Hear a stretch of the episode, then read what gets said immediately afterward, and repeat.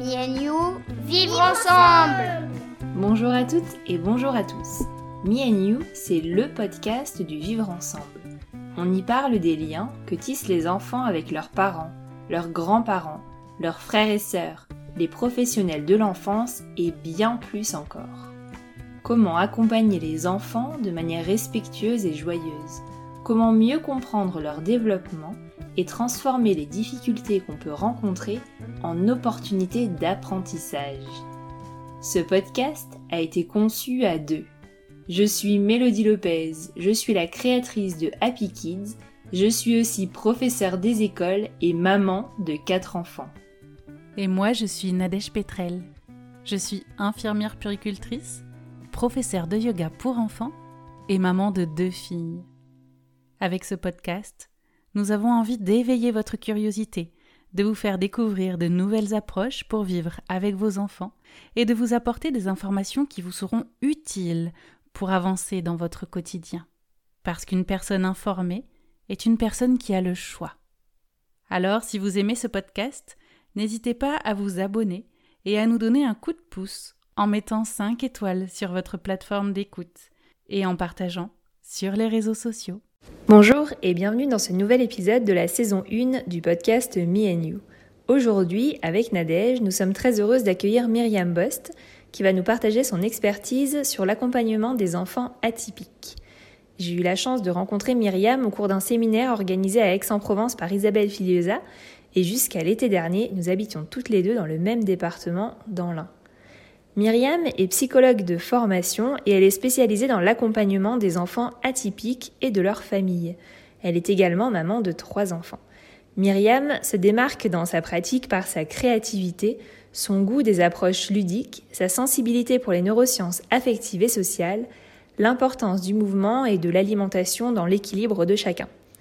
Alors Myriam, déjà merci beaucoup d'avoir accepté de partager tes connaissances dans ce podcast. Pour commencer, est-ce que tu peux te présenter et nous expliquer comment ta pratique professionnelle a évolué pour aujourd'hui être incarnée par Lou de Vivo Merci à toutes les deux d'abord pour euh, l'invitation. Et euh, en fait, le, chemin pour aller à Lou de Vivo et pour être aujourd'hui Lou de Vivo, il a été euh, assez long, à peu près dix ans, à peu près entre mon diplôme et maintenant. Effectivement, je suis psychologue de formation. Au début, j'ai été très vite je me suis spécialisée dans les enfants et les adolescents qu'on dit atypiques. Et j'avais une approche plutôt comportementaliste, en fait, euh, due à la fac et puis aussi à mes stages. Et en même temps, ça me convenait pas parfaitement. Il y avait des choses où j'étais OK, je voyais que ça pouvait aider les enfants et leur famille. Et d'autres choses où, ben, par exemple, les time-out, l'isolement, je comprenais le principe théorique, et j'arrivais à le proposer aux familles et en même temps, il y avait quand même une partie de moi qui n'était pas toujours très OK avec ça, avec des enfants qui pouvaient des fois être dans des états de stress énormes. Et en fait, je suis devenue maman et en devenant maman, je me voyais plus du tout. je pouvais pas faire ça à mes enfants et donc je me disais c'est c'est incohérent, je veux dire à d'autres parents de le faire mais moi je le ferai jamais avec les miens donc je peux pas leur dire ça.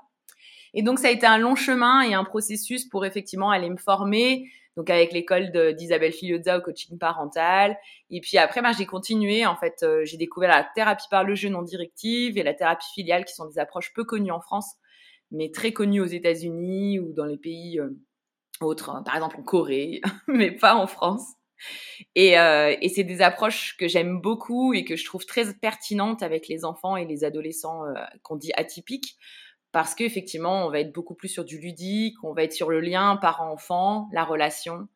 Et donc, ça me correspond beaucoup plus, en fait. Et loup de vivo, eh ben, c'est un peu ça, ça veut dire je vis, mais je, euh, J-E-U, le jeu, quoi. Et la vie, et c'est vraiment comme ça que mon approche, elle est, c'est-à-dire que pour moi, je travaille avec le vivant, je travaille avec la relation.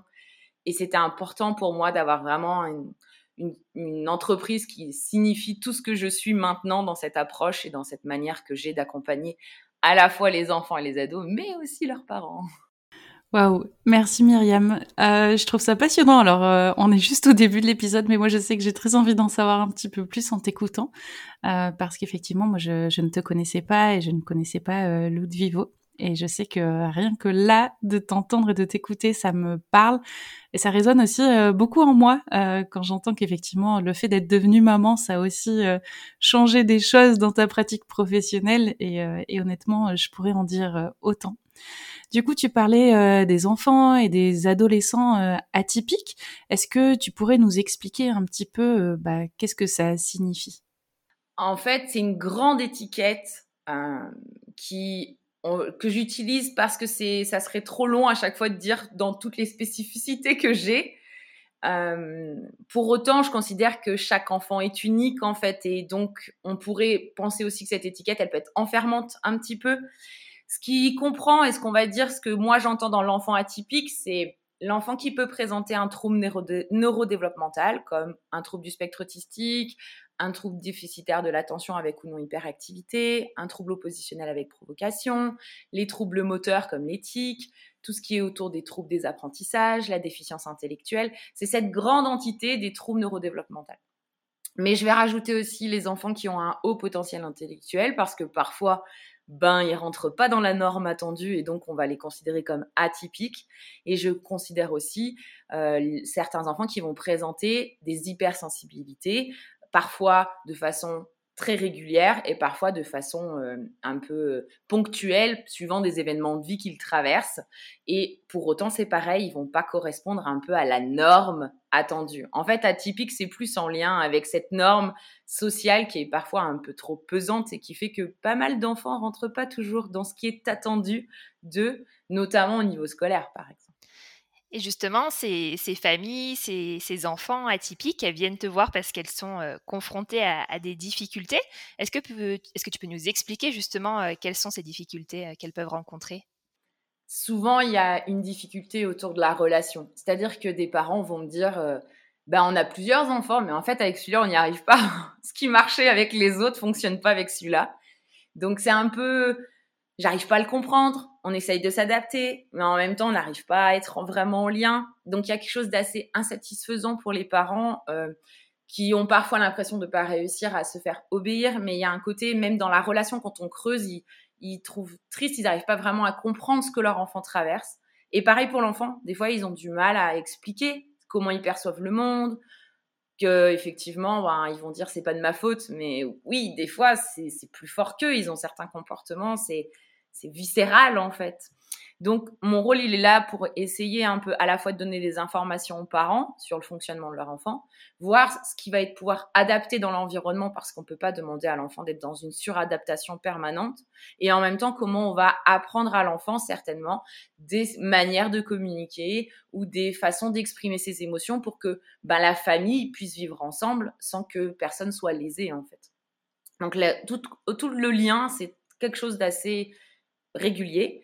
Et puis après, on a tout le, tout le côté normes sociales et avec l'école aussi, c'est-à-dire euh, à la fois soit le comportement de l'enfant pose trop de problèmes dans le cadre scolaire, soit ben, c'est des enfants qui se font malmener, soit ils n'arrivent pas à avoir d'amis, soit ben, il y a des difficultés scolaires très fortes et donc des parents très inquiets et des enfants aussi, des ados qui parfois se disent mais à quoi bon en fait je fais des efforts mais j'y arrive pas. Et du coup, tout à l'heure, euh, donc euh, quand, quand tu t'es présenté, tu parlais de plusieurs formations, plusieurs approches que tu a, mis en place en fait et qui sont pas forcément euh, trop connus si j'ai bien compris ou forcément euh, utilisés euh, ici en France. Est-ce que tu peux nous en dire plus sur ces approches que toi tu aimes privilégier pour accompagner ces enfants atypiques? En fait, pour moi, à chaque fois, j'avais individualisé et ça va dépendre aussi des particularités de l'enfant. Si par exemple, je prends des parents qui viennent avec un enfant qui n'a pas du tout de communication fonctionnelle, parfois je vais leur dire c'est pas moi en priorité qui peut vous accompagner. Il faut qu'on trouve et qu'on accompagne l'enfant à développer soit des signes, soit une utilisation de picto, des classeurs de communication, pour que l'enfant et vous, vous arriviez à vous comprendre. Sinon, c'est pas fonctionnel et ça va être trop problématique. Mais ce que moi j'adore particulièrement, c'est d'aider les ados et les enfants à, développer qui ils sont vraiment et pas être dans les attendus des normes sociales. Donc moi j'adore la thérapie par le jeu non directif parce que en fait on va être là pour formuler ce qui se passe pour l'enfant au niveau émotionnel, mais ça le place vraiment en tant qu'acteur dans son suivi. C'est pas moi qui vais dire tiens aujourd'hui on va faire telle activité je vais placer l'enfant dans un environnement où c'est à lui de faire ses propres choix. Et pour ces enfants qui parfois on leur dit tellement ce qu'il faut faire tout le temps, ce qui est attendu d'eux, eh ben quand on les place dans un, dans un environnement comme ça, on se rend compte qu'ils savent plus dire qui vraiment qui ils sont. Et je me souviens d'une petite fille qui un jour m'a dit mais je sais pas quoi jouer. Et je dis ah c'est problématique, t'arrives pas à savoir quel jeu tu as envie de jouer. Bah non parce que d'habitude c'est ma sœur qui me dit à quoi jouer ou sinon c'est mes copines qui me disent à quoi jouer. Et donc pour moi, c'est passionnant la thérapie par le jeu non directive. La thérapie filiale, c'est la suite, c'est-à-dire d'apprendre aux parents à être dans cette approche-là avec leurs enfants dans leur quotidien. Mais pour moi, c'est essentiel de pouvoir remettre l'enfant au cœur de qui il est vraiment et de pas être juste dans la société attend de moi que je sois bien sage, bien calme et quitte à oublier qui je suis. Donc ça, c'est ce qui me botte le plus. Je me souviens, dans les, enfants que, que j'ai accompagnés, il y, avait parmi eux euh, certains euh, ben, qui participaient à des ateliers avec toi euh, également, notamment avec des, des, groupes d'habileté sociale. Et ils me racontaient plein, plein de choses dessus. Ça avait l'air vraiment super intéressant. Est-ce que tu peux nous révéler un peu les coulisses? Qu'est-ce que c'est justement ces groupes d'habileté sociale À qui ils sont destinés? Qu'est-ce que vous y faites? Qu'est-ce que ça apporte aux enfants? En gros, euh, les groupes d'habileté sociale, c'est de permettre aux enfants d'être dans un groupe avec d'autres pères à peu près du même âge qui partagent des particularités aussi. C'est pas forcément les mêmes particularités. Mes groupes sont pas euh, euh, homogènes en termes de, troubles, c'est-à-dire que j'ai pas que des enfants qui ont par exemple un trouble du spectre autistique, mais on peut avoir un groupe très hétérogène en termes de particularités que les enfants présentent. Pour autant, tous rencontrent à des moments donnés au niveau de la relation des difficultés. C'est pas qu'ils n'ont pas envie d'aller vers les autres, mais c'est parfois qu'ils sont maladroits ou ils savent pas vraiment faire des demandes ou exprimer leurs émotions de façon entendable. Et donc nous, euh, je dis nous parce que souvent je les co-animais avec une éducatrice, on les accompagnait, mais dans une approche encore très ludique et très créative avec euh, comme point névralgique qu'ils arrivent à être aussi eux-mêmes. Donc, par exemple, les règles, on les construisait avec eux, plutôt que de leur imposer, bon, dans ce groupe, les pas les enfants, pour prendre la parole, il faut lever le doigt. Non, c'est bon, ils font ça déjà à l'école. Au sein du groupe, il y avait vraiment le côté de pouvoir dire, ben moi, ça me dérange si lui, il fait pas les exercices. Ok, qu'est-ce qui se passe pour toi? Comment tu te sens? Comment tu pourrais lui dire? Ouais, mais là, Myriam, j'ai vraiment, vraiment besoin de savoir où est ma maman ok, tu es inquiet, de quoi tu as besoin, comment on le fait. Et donc vraiment tout cet aspect-là pour que petit à petit, ben, ils puissent aussi transposer ça dans leur quotidien. Donc dans les groupes, il y avait à la fois des temps avec les enfants, mais j'avais aussi créé des ateliers parents où j'apprenais aux parents un peu ce qu'on y faisait et ce que eux ils allaient pouvoir reprendre aussi à la maison parce que pour moi, moi je suis qu'une petite pierre sur le chemin de l'enfant une petite graine qui passe, le, parent, il est vraiment dans son quotidien avec lui. Et donc, j'ai vraiment besoin que les parents soient mes co-thérapeutes. Et donc, voilà, une approche très globale. Et un des points un peu différents de ce que je peux lire parfois autour de l'apprentissage des habiletés sociales chez les enfants atypiques, c'est que ben mon approche elle est très ludique. On passe énormément par le jeu. Le langage de l'enfant c'est le jeu, même s'il a des particularités de fonctionnement c'est le jeu quand même, comment ils communiquent le plus facilement. Et donc, on va vraiment utiliser ça pour les amener à développer leurs compétences. Et à travers le jeu, on peut travailler tellement de choses au niveau de la relation, faire des demandes, exprimer un refus. Euh, on, voilà, on va parler de consentement, on va parler de d'émotions, juste avec des jeux. Donc voilà, on faisait énormément de jeux pour développer tout plein de communication et de relations pour eux, aussi bien dans la famille que pour après à l'école. Quoi. Alors tout à l'heure, euh, tu parlais aussi de euh, justement de, ces difficultés euh, de relations que certains parents peuvent rencontrer avec, avec leurs enfants et c'est ce qui parfois les amène aussi voilà, à venir vers toi. Est-ce que les parents que tu rencontres font face à des jugements euh, de la part de l'entourage concernant peut-être euh, leurs enfants, l'attitude de leurs enfants, leur comportement, etc. Et si jamais c'est le cas, qu'est-ce que toi tu aurais envie de, dire aussi euh, bah, à ces parents qui peut-être nous écoutent et, pourraient y être confrontés? Alors je crois que les jugements, ils sont tout le temps. Enfin, que ça soit de la famille proche, des amis ou même après de l'école et des fois, c'est pas tant leurs enfants qui sont jugés, c'est eux dans leur parentalité. Quand on a un enfant qui a des particularités, on devient un parent guerrier, on devient un parent qui se bat euh, avec un système pour que les droits de ses enfants soient reconnus, que ses besoins et ses particularités soient pris en compte. Et du coup, effectivement, c'est des parents qui peuvent être assez présents et qui vont parfois être jugés trop présents on va leur dire arrêtez, vous êtes un peu trop stressé, ça serait important de de, de, pas de laisser place plus à votre enfant. Euh, c'est bon, c'est faire notre travail. Oui, en même temps, on a des parents qui anticipent les problématiques en disant attention, mon enfant, il peut être stressé, quand il est stressé, il risque d'avoir tel ou tel comportement. Ses apprentissages, ça va être difficile. Et chez la famille et dans la famille et les amis, parfois c'est c'est même s'il y a par exemple un diagnostic de poser, ben il y a quand même des fois des oui mais il fait un peu exprès quoi ou il s'en sert un peu non de son diagnostic ou enfin c'est bon quoi c'est pas parce qu'il a un trouble du spectre autistique qu'il il doit pas rester à table quand on est en repas de famille. Ben des fois si. Donc euh, des fois j'accompagne les parents aussi à pouvoir se dire comment je peux communiquer avec notamment l'école ou les parents d'autres enfants de mes de, des copains de mon enfant pour arriver à faire comprendre ben, les particularités de mon enfant le conseil que je donne, c'est de pas prendre pour soi vraiment, c'est-à-dire que même si on leur dit vous êtes des parents stressés, euh, c'est pas possible, coupez le cordon, vous êtes trop fusionnel, de pas le prendre et d'imaginer un je leur dis il faut imaginer euh, une baignoire, enfin je leur dis il faut imaginer un bol mais des fois il faut une baignoire, un ravin, les chutes du Niagara entre vous et la personne pour vous dire que tout ce qu'elle est en train de vous dire et de vous attaquer, ça tombe dedans, ça ne vous touche pas. Et après vous allez pouvoir questionner. Qu'est-ce qui vous dérange dans ce que je suis en train de vous dire? Comment vous, vous voulez qu'on travaille ensemble? Moi, je suis là pour travailler avec vous pour mon enfant. Comment on fait en fait? Et parfois, je leur euh, propose aussi de se faire accompagner avec des associations de parents pour pas être tout seul. Parce que des fois, ils font face à de la solitude, notamment par rapport au système scolaire.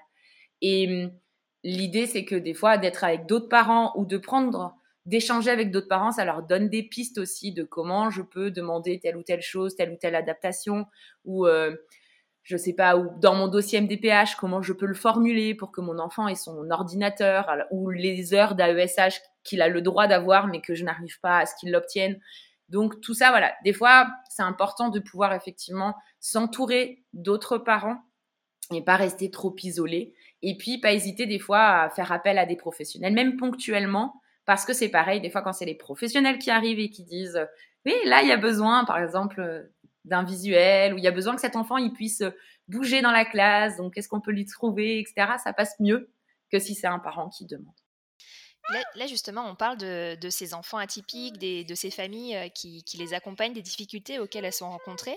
Mais justement, en amont de, tout ça, Comment ça se passe pour les parents qui se rendent compte qu'il y a peut-être quelque chose de différent chez leur enfant, qui observent, euh, bah, par exemple, qui ont dans leur entourage un enfant euh, qui a un trouble du spectre autistique et qui remarquent bah, que leur enfant est présente aussi des peut-être des stéréotypies, euh, mais que pour autant personne n'a posé le mot autisme dessus. ils en parlent à leur médecin généraliste et le médecin généraliste va dire ben non, il a deux ans, c'est normal, c'est une phase, ça va passer.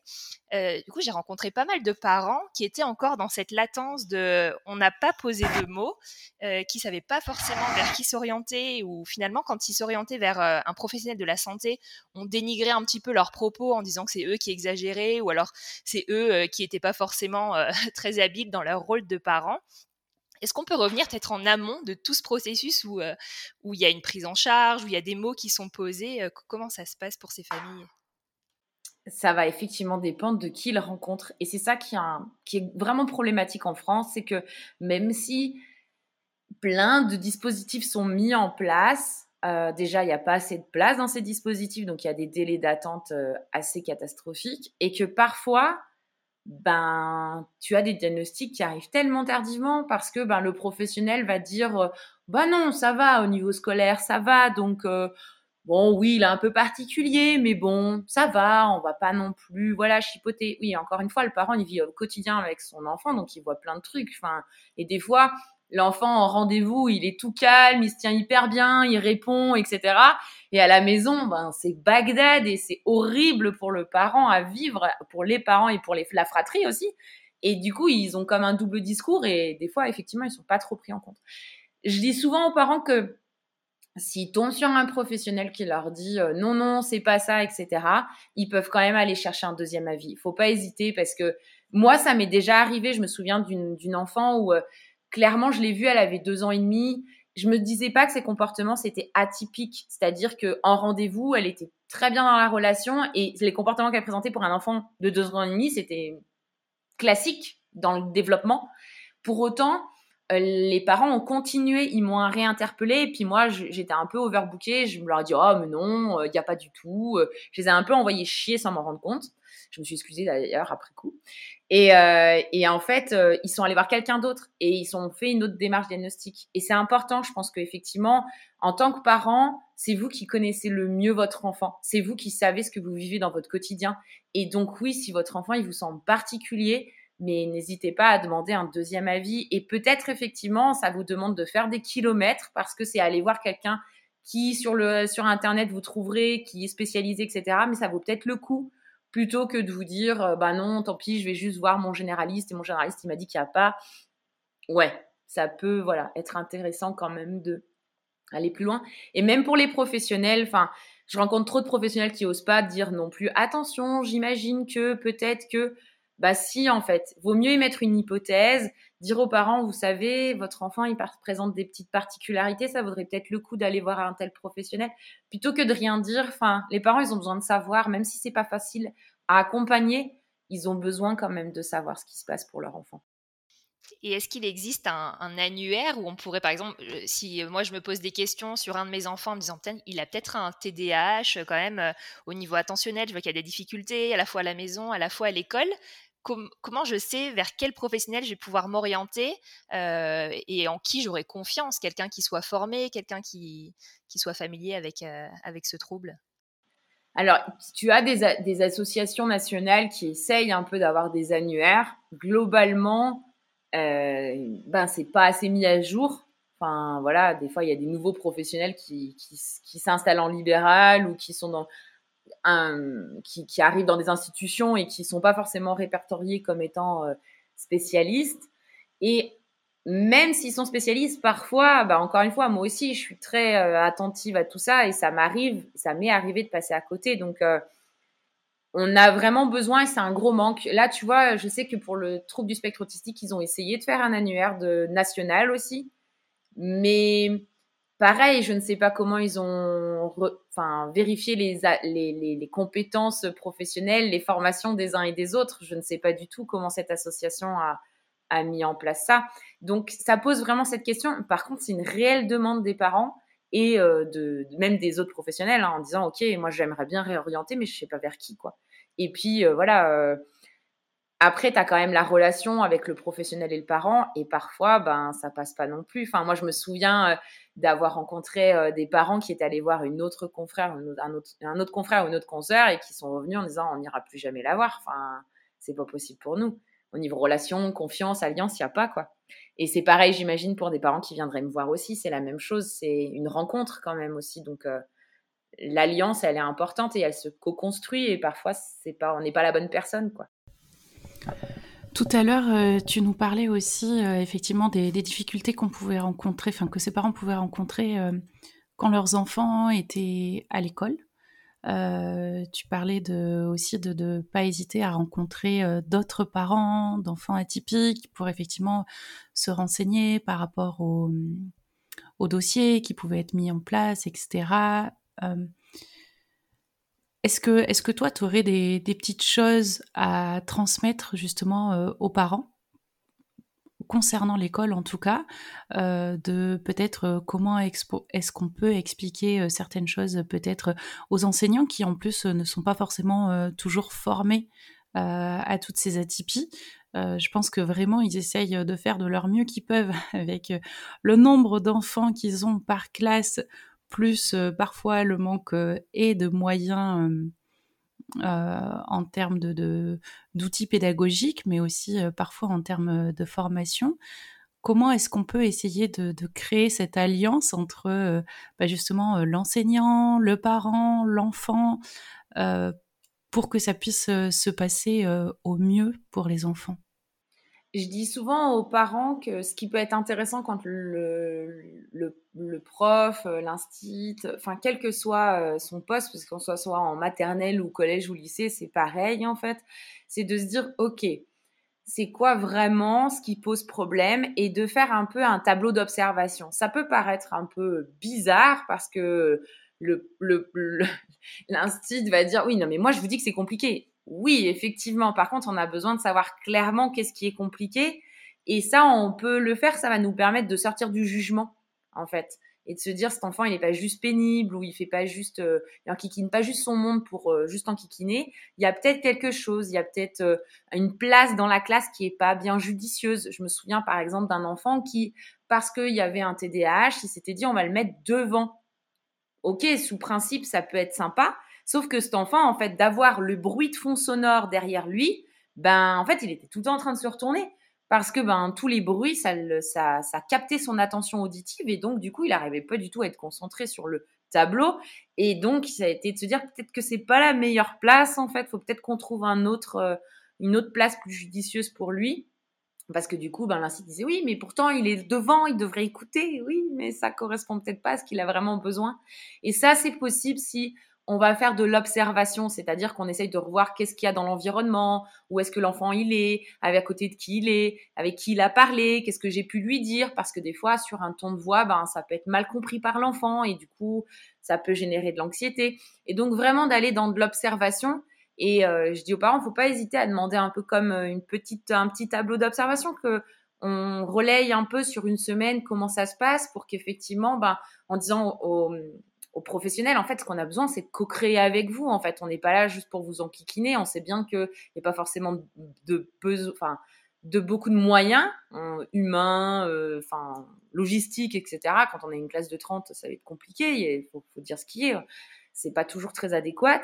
Pour autant, comment on va faire pour co-construire, pour que tout le monde soit bien, que le prof soit bien, que l'enfant soit bien, que la classe soit bien aussi? Et donc oui, voilà. Un des trucs, c'est ça. N'hésitez pas à aller questionner, mais pas de façon euh, euh, sur le jugement. C'est-à-dire si on vous dit oui, ça a été compliqué, d'accord. Mais qu'est-ce qui a été compliqué? Qu'est-ce qui est difficile? Pour vraiment avoir des faits, parce que c'est comme ça qu'on va pouvoir un peu essayer de voir ensemble. Ben, est-ce que vous avez pensé de changer de place? Est-ce que, est-ce qu'on peut, est-ce que moi je peux ramener euh, quelque chose pour vous aider? Enfin, des choses comme ça. Et ça, c'est possible à partir du moment où on est sur des observations de faits et pas juste du ressenti. Et est-ce que justement, euh, toi, tu as des, petits outils? Alors, je sais pas, je pense à, certains professeurs. Euh, moi, j'ai une amie qui mettait ça euh, en place. Alors, je sais plus si c'était un pneu de vélo ou un espèce de, support qu'elle mettait au niveau des, pieds de chaise de l'enfant pour qu'il puisse poser ses pieds dessus et effectuer, effectuer des petits des petits mouvements, etc. Est-ce qu'il y a des, des petits outils tout simples comme ça que les parents peut-être pourrait euh, soumettre aux enseignants qui bah, potentiellement euh, n'auraient pas connaissance euh, de ces objets-là ou de ces outils qu'on peut quand même mettre, enfin je trouve, assez facilement en place. Ou alors peut-être, bah voilà, si jamais il y a des enseignants qui nous écoutent aujourd'hui et, qui font face à certaines difficultés, bah, peut-être que ça pourra leur donner quelques pistes. Tu vas avoir toutes les un peu les, les outils les fidgets qu'on pourrait imaginer à tester, c'est-à-dire les petites choses à manipuler que l'enfant pourrait manipuler pour rester concentré, parce que parfois les enfants atypiques, euh, effectivement, on a l'impression qu'ils papillonnent, mais en fait c'est parce qu'ils ont besoin aussi de manipuler des choses pour arriver à être en focus, enfin être en attention euh, focalisée. Donc on peut peut-être, il y a ça, on peut imaginer aussi comment l'enseignant peut donner certaines responsabilités à certains enfants qui ont besoin de plus bouger pour effectivement se dire que ben, on va leur autoriser plus facilement à se lever. On peut voir avec, euh, par exemple, euh, les, je me souviens en termes de consignes, des fois, c'est la consigne, elle est donnée de façon globale et du coup, l'enfant, il n'arrive pas à comprendre que ça le concerne lui aussi. On va lui dire, euh, prenez vos cahiers, mais en fait, il se le vos cahiers, ça lui parle pas en fait. Et du coup, ben, si l'instit, il montre le cahier, c'est des fois plus facile pour l'enfant de dire, ah oui, il faut que j'aille chercher ça. Des fois, c'est un des trucs qui revient souvent, c'est oui, mais je vais pas faire ça parce que j'en ai 28 autres à gérer et que euh, c'est compliqué de mettre ça en place parce qu'il y en a 28. En fait, souvent, c'est que toutes ces indications qu'on peut mettre en place vont être utiles à l'ensemble de la classe. C'est-à-dire que passer par du visuel, ça va aider les autres enfants. Mettre un time timer pour aider les enfants à comprendre qu'il va rester 10 minutes avant la récré, ça va aider les autres enfants. Et de la même manière que euh, trouver une organisation pour que les enfants puissent un peu bouger dans la classe, ça va aider les autres enfants. Euh, pensez que peut-être effectivement euh, certains auraient besoin d'avoir, comme tu dis, un, un pneu en dessous de leur bureau parce que de pouvoir faire ça avec leurs pieds, ça va leur permettre de pouvoir être plus attentif et arriver à mieux écrire. Ça peut aider d'autres enfants, même si il n'y a pas un diagnostic de poser. Et c'est ça, des fois, qui est intéressant, c'est de se dire, OK, oui, on a peut-être qu'un enfant qui a une AESH parce qu'il y a un diagnostic de poser avec un trouble neurodéveloppemental. Et en même temps, peut-être que d'autres enfants, si on, on, généralise certains outils, ben, ça leur serait tout aussi utile, en fait. Oui, effectivement, parce que moi, je vois, je suis enseignante et donc je parle avec mes autres collègues et, elles partagent cette, cet avis qu'il y a de plus en plus d'enfants qui ont des problèmes pour se concentrer, des problèmes euh, au niveau attentionnel. Euh, ça peut être mis en lien avec les écrans, le manque de mouvement. Il y a, plein de facteurs euh, qui, viennent contribuer à ça. Et souvent, le fait de se poser des questions euh, sur l'aménagement pour un enfant euh, atypique, ça a carrément des répercussions sur toute la classe. Par exemple, on va mettre en place des exercices de, brain gym en début de journée pour mobiliser euh, tout le monde en, focalisant au départ sur un enfant qui a vraiment besoin plus, plus, plus de bouger. En fait, tous les enfants ont besoin de bouger et c'est pas forcément très naturel de les laisser assis 6 euh, heures par jour. Donc, le fait d'introduire euh, du mouvement, le fait de leur donner la possibilité de boire de l'eau quand ils en ont besoin, effectivement, c'est bénéfique pour toute une classe. Et bien sûr, il y a des difficultés qui sont liées euh, ben, à l'effectif des, classes. Effectivement, quand on a 30 élèves, c'est compliqué. Mais même si c'est compliqué, c'est pas impossible. Donc, euh, il y, a, quand même des choses qu'on peut mettre en place. Euh.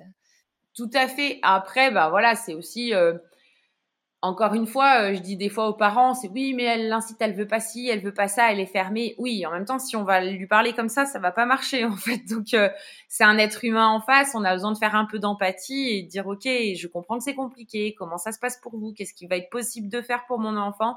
Et, et effectivement, si vraiment parfois c'est trop dur, bah oui, c'est là où c'est intéressant d'aller demander à d'autres parents comment ils ont fait, à voir quelle est la qu'est-ce qu'on peut voir avec la MDPH, qu'est-ce qu'on peut co-construire avec euh, l'inspecteur? Des, fois, effectivement, on a besoin de passer par là, mais globalement, si on arrive à se poser et à être sur les faits, on peut arriver à co-construire quelque chose qui peut aider l'enfant et qui aidera aussi du coup l'instit, enfin l'enseignant, parce que c'est une réalité. Il y a besoin d'adapter pour que tout le monde se sente bien en fait pendant euh, X heures en classe, quoi. Exactement. Je pense que c'est vraiment important euh, qu'il y ait cette alliance en fait euh, tout le monde a, un petit peu besoin d'aide, un petit peu besoin de ressources, et euh, tant les parents que les enseignants. Et effectivement, il y a aussi euh, après bah, toutes les équipes pluridisciplinaires qui vont graviter aussi autour, parce que souvent, bah voilà, peut-être qu'il y a aussi des orthophonistes, psychomotriciens, etc., et qui sont aussi là ou, et ou psychologues, etc. dans la prise en soin, en fait euh, des, des, enfants atypiques et du coup et qui sont là pour euh, œuvrer pour que ça se passe au mieux dans le quotidien, que ce soit à la maison ou à l'école. Et c'est important effectivement de toujours euh, essayer de travailler le plus possible, en tout cas main dans la main, malgré parfois ben voilà la fatigue que ça peut engendrer, la fatigue physique, émotionnelle, psychologique, etc. Euh, du coup, Myriam, je sais pas, est-ce que, est-ce que tu aurais euh, envie d'ajouter euh, quelque chose, que ce soit pour les familles ou pour les professionnels qui nous écoutent aujourd'hui? Pour les familles, j'ai envie de vous dire que ce qui compte plus que tout, c'est la relation à votre enfant. S'il y avait quelque chose à, à, à vraiment mettre du temps et de l'énergie, c'est ça, parce que c'est ça qui va aider votre enfant aussi dans ses apprentissages. C'est parce qu'il se sentira bien qu'il arrivera aussi à mieux exprimer ses émotions et donc il y aura moins de stress. Et pour les professionnels, j'ai envie de, vous dire ça aussi. Faites attention à. Oui, effectivement, on vous amène l'enfant en disant il faut lui faire travailler ça, il faut qu'il sache faire ça. Oui, mais comment je le fais de façon à ce que l'enfant il se sente bien aussi dans la relation?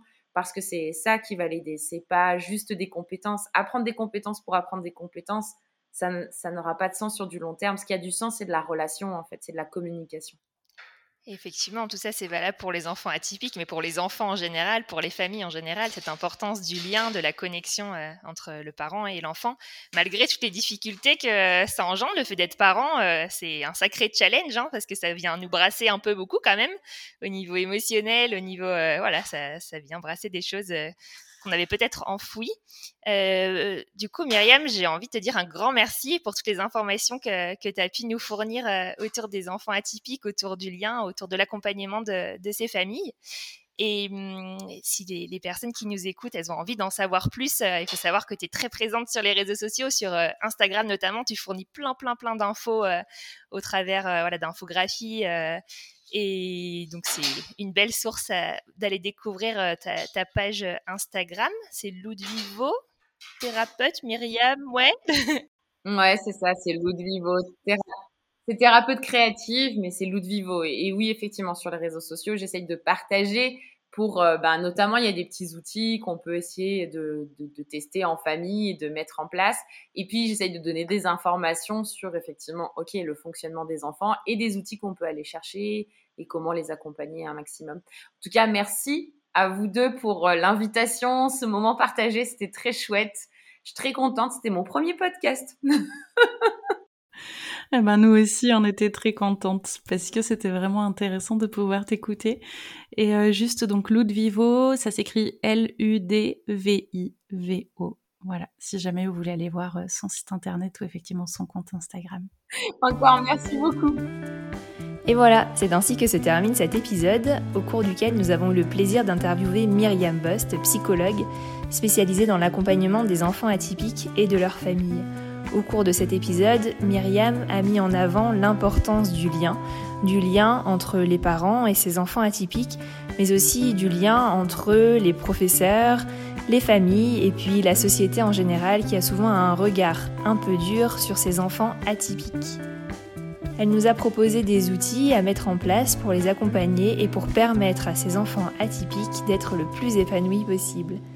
Si cet épisode vous a plu, n'hésitez pas à mettre 5 étoiles sur votre plateforme d'écoute. À bientôt!